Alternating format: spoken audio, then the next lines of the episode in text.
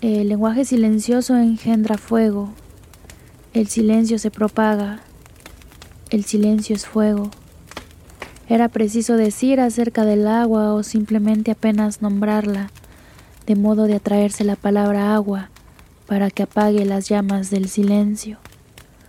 Porque no cantó, su sombra canta.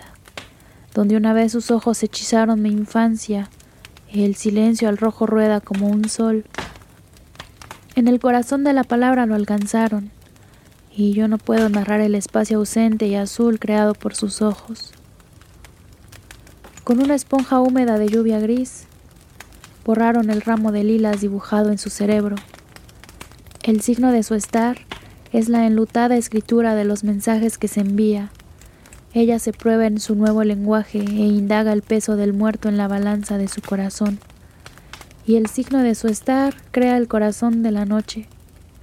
Aprisionada, alguna vez se olvidarán las culpas, se emparentarán los vivos y los muertos.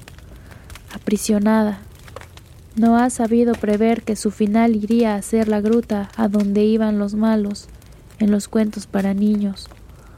Aprisionada, deja que se cante como se pueda y se quiera, hasta que en la merecida noche se cierna la brusca desocultada, a exceso de sufrimiento, exceso de noche y de silencio. Las metáforas de asfixia se despojan del sudario, el poema. El terror es nombrado con el modelo delante, a fin de no equivocarse.